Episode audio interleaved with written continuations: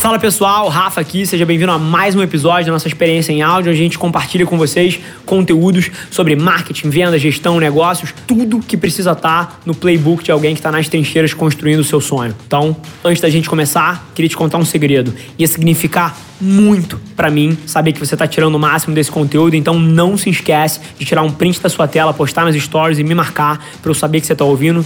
Quem já me mandou alguma mensagem, já me mandou algum direct, sabe que eu respondo pessoalmente todas as mensagens. E agora, sem enrolação, vamos para o episódio de hoje. Bom, eu sou formado em nutrição, já tem quase cinco anos. Eu fiquei quase três anos trabalhando só com nutrição e aí eu estava um pouco insatisfeito, porque eu achava que eu ia ter uma proximidade com o um atleta um pouco maior. Sempre trabalhei na área de nutrição esportiva e eu achei que eu ia ter uma proximidade com os meus pacientes um pouco maior. Quando você diz atleta, é atleta amador, tipo eu, ou você queria focar em pessoas um pouco mais de alto rendimento? Cara, Como é eu que tava na sempre gostei muito do alto rendimento, mas Tá. como eu sou de Brasília, lá não tem tanto alto rendimento assim. Então eu busco dentro do amador aquelas pessoas que estão é, Tá, como mais eu. dedicadas, como você. Perfeito, Tá? Como a Mari, por exemplo. perfeito. Mas aí é isso. Aí, como eu estava incomodado com isso, decidi fazer educação física porque eu vi que o modelo de trabalho dos educadores físicos, dos profissionais de educação física, era baseado nisso, de muita proximidade, de estar no dia a dia com o, o aluno, no caso. Caramba, então você tem os dois, você tem a nutrição e a educação física. Ainda não, falta um ano, um ano e meio para me formar em educação física. Legal. Né? Na medida que eu vou chegando perto da minha formatura, da minha graduação, que eu vou poder de fato atuar nessa área, eu fui direcionando a minha atuação mais para o alto rendimento, que é como eu quero trabalhar. Perfeito. O que, que eu penso em fazer? Eu gosto muito da parte de preparação física, tá? Tenho buscado muito me inteirar por essa área, etc. E eu quero chegar no modelo final, que é o modelo de imersão, né? A gente, para a gente ter um pouco de norte aí, até para a galera entender um pouco melhor, mais ou menos o que a Alemanha fez quando veio para a Copa no Brasil. Eles fizeram um QG, uma concentração no sul da Bahia, bem isolado, mas que eles tinham assim 24 horas eles respiravam o treinamento, o monitoramento sobre os atletas era gigantesco, muito maior do que no dia a dia de qualquer De um equipe. clube, de um. né? Tá. Então eu quero muito trabalhar com isso, né? Criar um centro de imersão lá na frente. Mas a minha dificuldade é o hoje. Como que eu vou começar isso hoje? Tendo em vista que eu tenho um ano aí para me formar na educação física, já tenho uma inserção dentro do esporte de alto rendimento através da nutrição. Tem alguns atletas que estão buscando alto rendimento mesmo, profissionalização. Tá. Ainda estou em Brasília, então, como eu disse, não tenho uma inserção tão grande quanto gostaria. E a minha grande questão é essa: como estar mais próximo dos atletas, como direcionar o trabalho para esse finalmente lá na frente, que é trabalhar em momentos muito intensos com os atletas. Entendi. Quando você diz fazer um centro de imersão, você diz uma estrutura física mesmo, um lugar Isso. com quadra de areia para fazer preparação de areia, com uma pista de atletismo, com uma academia foda, uma parte de levantamento de peso livre. Isso. É isso que você tem em mente. Eu dei o exemplo da seleção da Alemanha porque não é por acaso, porque realmente é algum lugar físico em que a galera consiga ir para lá e, cara, ficar dois meses comigo. E eu vou fazer todos os tipos de avaliação, principalmente da parte básica de treinamento, ou se, a se o atleta tem que fazer um- uma concentração maior antes de uma Olimpíada, por exemplo, e ele precisa ficar um tempo mais recluso. Interessante. Te fazer uma outra pergunta. Isso que você está falando exige um capex enorme, né? Exige um- um investimento em infraestrutura física, que eventualmente pode durar 20, 30, com alguma manutenção, 40 anos aí essa estrutura, mas exige um investimento grande. Claro. Então, esse é o primeiro pilar que a gente tem que navegar. O segundo, a questão da atração desses atletas. Quando você diz centro de imersão, você quer pegar equipes para fazer pré-temporadas, atletas que vão lá e passam uma temporada, ou os dois modelos? Como é que isso está na sua cabeça, o mundo ideal? É, são os dois modelos Tá. e ainda um pouco mais do que isso, né? A gente sabe que você fala muito de atleta de alto rendimento para linkar com o empreendedorismo, por Sim. exemplo. Então vamos dizer que você e a Mari querem fazer as férias de vocês, mas está chegando perto também do Everest e aí você quer fazer um mês de imersão em algum lugar. Serviria para vocês também. Lá Entendi. teria toda a estrutura para vocês manterem um treinamento, ao mesmo tempo ser um lugar que seja bom de visitar nas férias. Tá. É um lugar que seja perto de uma praia, mais isolado. O que a Alemanha fez no sul da Bahia? Exatamente. Tá. O, você já tem esse lugar, não? Cara, eu tenho visto algumas coisas no sul da Bahia, mas não tenho, não tenho Um nada. lugar específico. Não. Bacana. Assim, o que você está falando é um projeto extremamente ambicioso, né? Não é uma coisa tipo assim, pô, eu quero colocar o meu nome para fora e quero ter mais clientes Isso. aqui. Você está falando em pegar pessoas que ligam muito para o que você vai estar tá fazendo. Isso. Então, o primeiro pilar que eu acho super importante entender, você vai, acho que se você não viu isso até hoje, todos os meus pontos de vista sempre partem do ponto de vista do outro. Uhum. Tipo, eu tô cagando que você quer montar um centro de treinamento. O meu uhum. foco inteiro é, tipo assim, por que alguém iria pro seu centro de treinamento? Tipo assim. Uhum. E quando você fala de atleta, você está falando do sonho das pessoas. Os atletas são algumas das pessoas mais obstinadas que eu conheço, eu conheço vários. São extremamente dedicados, ambiciosos, cheios de garra. Quando você fala de esporte, aquilo é a vida do cara. Então, o primeiro ponto, e eu vou dividir a forma que eu faria com algumas coisas que passaram na minha cabeça também. O primeiro ponto é que você vai ter que ser uma referência na área. Ninguém vai para um centro de treinamento que provavelmente vai custar um dinheiro do ou João ninguém. do João ninguém. E digo mais, e ninguém vai para o seu treinamento, vamos supor que o patrocinador cobrisse, mas na hora que o patrocinador cobre, o cara pode escolher. Sim. Então ele precisa escolher você. Então esse é o primeiro ponto. É o sonho do cara, essa decisão é super crítica para ele. Se você está falando de um centro de imersão, provavelmente você está falando de alguma fase super crítica para a pessoa. Você deu o exemplo do meu pré-Everest cara, meu pré-Everest eu quero estar tá fazendo a melhor coisa possível. Justo. Uma Alemanha, numa pré-temporada, quer fazer o melhor possível. Um atleta que quer fazer uma imersão antes de um campeonato mundial quer fazer o melhor possível. Então, tirando da frente a barreira do dinheiro, o cara vai escolher o melhor possível. Então, a primeira coisa que você precisa ser uma referência. Então, assim, eu não tenho nada contra sonhar. Eu sonho o tempo todo, tenho vários sonhos e isso aqui é a construção de um dos meus. Isso aqui não é a uhum. forma final do meu sonho. Eu estou uhum. no processo de construção. Mas a primeira coisa que eu queria botar na sua cabeça é que provavelmente isso vai demorar muito tempo. Sim. Então você está se formando agora em educação física. Não existe uma pessoa no planeta Terra que esteja se formando em educação física e seja o melhor naquilo que faz. Com certeza. Então, assim, é, colocar os pingos não existe. Você pode ser muito bom, muito dedicado e parece ser. Mas eu acho que você tem alguns anos na frente de se provar uma opção extremamente relevante. Então, esse é o ponto. Primeiro vai ser a sua capacidade de promover esses resultados em atletas. Sim o seu centramento não vai ser bem sucedido se você não for a referência. O motivo que as pessoas fazem cirurgia de joelho com filé é porque o cara é uma referência. Então esse é o primeiro ponto. Você vai precisar, se o teu sonho é desse tamanho, você vai precisar ser uma referência. Da mesma forma, se eu pretendo continuar trabalhando com as maiores marcas do Brasil, eu preciso ser uma referência. E cara, ser referência passa por duas coisas. Primeiro é o resultado que você gera. Cada cliente que você pegar, por menor que seja, vamos supor, cara, você pega o fulano de tal que é triatleta e faz Ironman, vai pra Kona, é um cara alto nível, mas não é campeão mundial. Cara, você tem que fazer o melhor trabalho da vida com aquele cara ali. Você pega o profissional que tá começando, sei lá, tô, vou falar alguns de, de triatlon, porque é mais familiar pra mim. Você pega a Luísa Cravo, uma atleta de triatlon, pô, mega promessa, tem que fazer o melhor trabalho da sua vida, cara. Você pega uma Bárbara Seixas do vôlei, medalha de prata na Olimpíada, caralho, tem que fazer o trabalho da sua vida. Começa aí. A cada trabalho que você fizer, você precisa entregar a sua alma ali dentro se você quer mapear para esse teu sonho. Então, a primeira parte é o trabalho.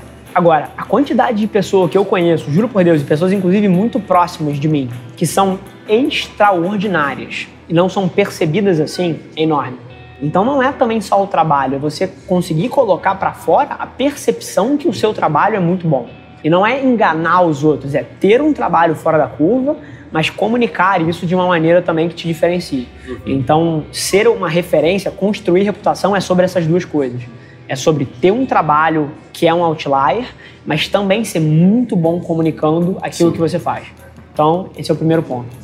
Se você, cara, me acompanha, acompanha Velar Mídia, acho que você já deve ter entendido que marketing e comunicação é super importante, não, não importa o objetivo. Então, basicamente, essa é a parte da reputação. Agora, falando muito especificamente do projeto em si. Como é que eu daria esses primeiros passos? Cara, eu dividiria o teu plano provavelmente num plano de 10 anos, que pode ser encurtado com sorte, trabalho. Tem várias formas de você uhum. encurtar um plano. Literalmente, a velocidade que demora para você conseguir um resultado é função do teu talento e do tamanho do esforço que você imprime naquela porra. Você pode conseguir isso em dois anos. Mas o que eu ia te falar é, cada vez mais no ambiente onde o Brasil. A gente trabalha com publicidade aqui. Publicidade é dividida, na minha cabeça, em duas coisas: publicidade direta e branding. São duas coisas. Um é marketing direto, que tem foco em vender alguma coisa, e branding. Uhum. A minha maior batalha que eu travo à frente da Velar Media é conseguir enfiar na cabeça das maiores empresas do Brasil que branding é mais importante do que venda direta. Porque num mundo de celular, onde as plataformas sociais são o que ditam o que as pessoas consomem, ninguém consome venda direta. Ninguém consome um anúncio. Hum, que anúncio interessante. Só eu que marco todos os anúncios e salvo eles para analisar, uhum. enfim, por benchmark. Mas ninguém consome anúncios. As pessoas consomem conteúdo. A minha maior batalha é conseguir verba boa verba de orçamento, porra, da empresa XYZ, o cara dedicar a parte do orçamento para produzir conteúdo que não tem caráter de venda. Uhum. Essa é a minha maior batalha. E eu consigo várias vezes, várias vezes não consigo. Mas por que eu tô te falando isso? Em vários dos projetos que a gente está metendo a mão agora, a gente está sendo confrontado com a realidade que as empresas por infraestrutura, assim, que não permite as pessoas terem ideias diferentes, de rigidez de monstros que tem 50 mil funcionários, 10 mil funcionários, as pessoas não conseguem alocar verba boa para marca, para branding. Mas tem uma saída. O Brasil tem um conjunto de leis de incentivo ao esporte que permite às empresas dedicarem parte do ISS e do ICMS, no Rio de Janeiro agora inclusive é 100%, para apoiar projetos de causa esportiva. Esse é um ponto. Então, o que eu ia dizer para você é que talvez uma maneira de você encurtar esse teu caminho é conseguir ter uma empresa patrocinadora desse seu centro de imersão, sei lá, Gatorade, uhum. ASICS, Adidas. Você precisa criar um projeto, talvez via lei de incentivo, onde você vira para uma Gatorade e fala assim: aí, Gatorade, tá aqui um projeto, é um centro de treinamento em Brasília, de imersão, não existe nada parecido no Brasil tá aqui o, o plano, tá aqui o projeto, e eu quero te tornar o único patrocinador e o nome do centro de treinamento vai ser Gatorade. Vai ser Gatorade Immersion Center, sei lá. Uhum. É o centro de imersão da Gatorade. E aí o cara, porra, muito bacana, e, e ele custa 3 milhões de reais para construir e uma verba de OPEX, de OPEX para manter de um milhão por ano. Uhum. Tá aqui o que custa. Vamos fazer? O cara vai rir na tua cara.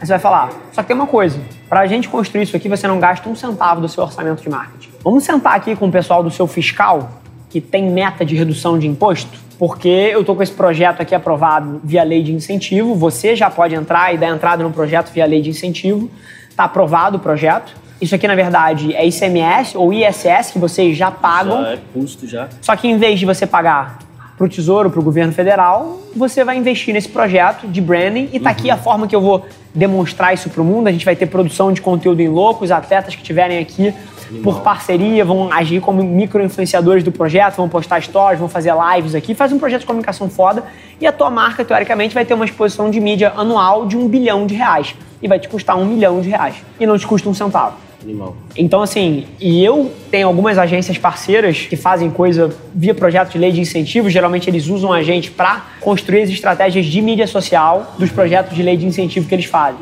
E tem projetos maneiríssimos, dos que, assim, os mais famosos do Brasil, tipo o Rio Open. As empresas não gastam um centavo para fazer os eventos para se tornarem patrocinadoras. Eu conheço as agências que fazem, são parceiras nossas. Prudential Concerts, por exemplo, é outro. Que a gente faz a comunicação digital, o projeto não custa um centavo para Prudential. Então, assim, o que eu te digo para você tentar fazer é facilitar esse teu caminho, trazendo marcas para perto e trazendo profissionais excelentes.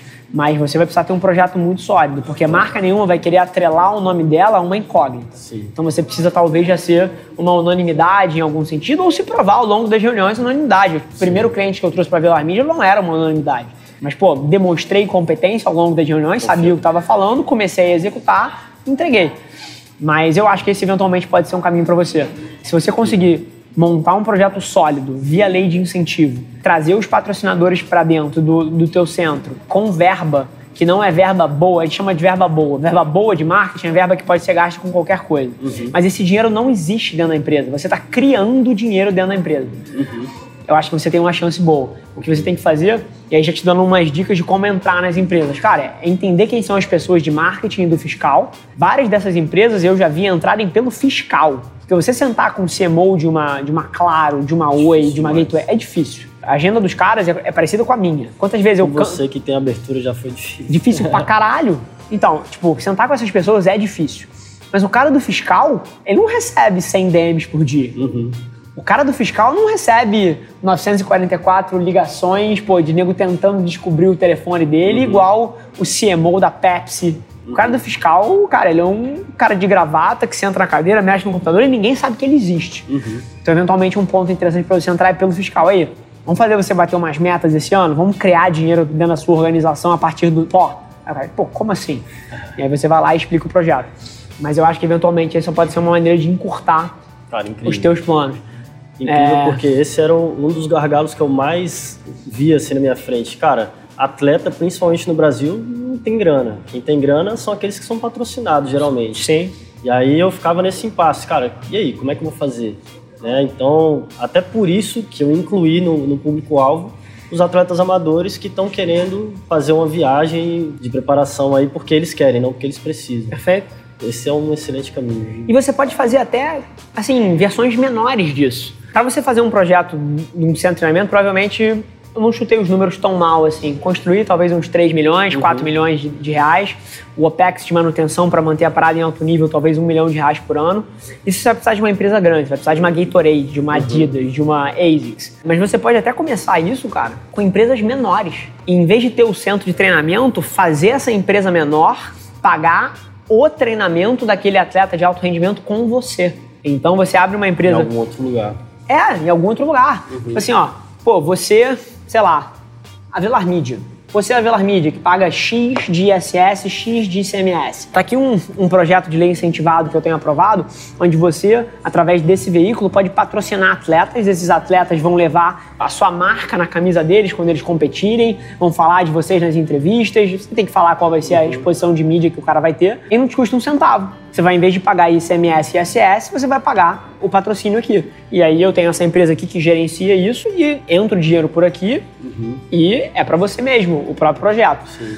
Então. E ainda dá mídia de retorno. Oi? E ainda dá mídia de retorno. Sim, dá mídia de retorno para a empresa. É. Então, eventualmente, você pode fazer uma versão menor disso, em vez de um centro de treinamento, conseguir que empresas destinem parte do, dos impostos dela para patrocinar os atletas que você treina. Então isso pode ser um ângulo menor do teu centro. Cara, tem muita coisa para fazer. Legal. Assim, a maioria das pessoas que fala que não tem como fazer as coisas é porque não investiu o cérebro suficiente para descobrir tudo que existe aí fora uhum. de oportunidade. Vou te dar outros exemplos, assim. Cara, você pode conseguir a mesma coisa que dá para fazer via lei de incentivo sem lei de incentivo. Batendo na porta de dezenas de empresas, falando para elas patrocinarem os seus atletas, 99 delas vão falar não, uma fala sim, você já tem um atleta. Já tem um atleta. Mais 99, duas falam sim, você já tem três atletas. Sim. E aí você começa a construir resultados com esses atletas e você já tem o seu nome. E aí, eventualmente, você consegue até verba boa da ASICS, sem lei de incentivo, para construir o centro de treinamento da ASICS, onde você é o head de treinamento. É. Então, assim, cara, é paciência, é, é focar em fazer o melhor trabalho que você consegue de zero hoje e ir mapeando essas pequenas coisas que te colocam um pouquinho mais perto de um centro de treinamento mais robusto. Mas, cara, dá uma olhada em lei de incentivo. Eu não sou especialista nisso, by any means, eu, eu tento falar o mínimo possível de forma detalhada das coisas que eu não entendo. Se você pedir aqui para eu falar sobre qualquer coisa de social, de digital, de campanha na internet e de publicidade, cara, eu vou falar uma hora aqui à vontade, entro nos detalhes, não tenho coisa. Mas todas as vezes que eu tratei esses assuntos foi via advogados que fazem isso como trabalho da vida deles. Então, acho que tem uma, um ângulo para você aí, cara. Se você der uma olhada, eu acho que tem uma saída inteligente, mas que precisa de um projeto robusto, tanto para ser aprovado, você precisa se enquadrar em diversas características e diversos requerimentos dentro do artigo 18 e artigo 27 ou 16 e 27. São dois artigos que permitem projeto de lei de incentivo. E, cara, e um projeto sólido para colocar na frente das marcas para comprar elas para dentro de você. Claro. Incrível. Cara, bizarro. Aprendizado mil aqui. Instantâneo. Instantâneo. Agradeço, cara. Mais Porque alguma coisa? Você foi nos pontos exatamente que eu precisava entender um pouco melhor o que fazer. Né? A parte de virar uma referência no assunto, já estava martelando isso na cabeça. Agora, a parte de como captar essas pessoas, de como captar recursos para isso, é justamente esse que é a maior dificuldade. Show. Né? E é de maior interesse também da, das grandes empresas. Vídeo que a gente estava falando antes de visibilidade né, do esporte. Então, Sim. as pessoas estão vendo mais esporte, onde que é bom de colocar a tua marca. Perfeito. É. E cara, e assim, se você conseguir fazer via lei de incentivo, você não tem ideia, ideia a diferença que é eu chegar para uma empresa e falar assim: toma aqui um projeto de publicidade foda, custa 2 milhões de reais. Versus, toma aqui um projeto de publicidade foda, custa zero. Assim, a diferença é monstruosa. Monstruosa. Monstruosa. Mas também dá para fazer via fazendo as pessoas pagarem. Uhum. É só uhum. você ter uma coisa muito sólida. Entendi.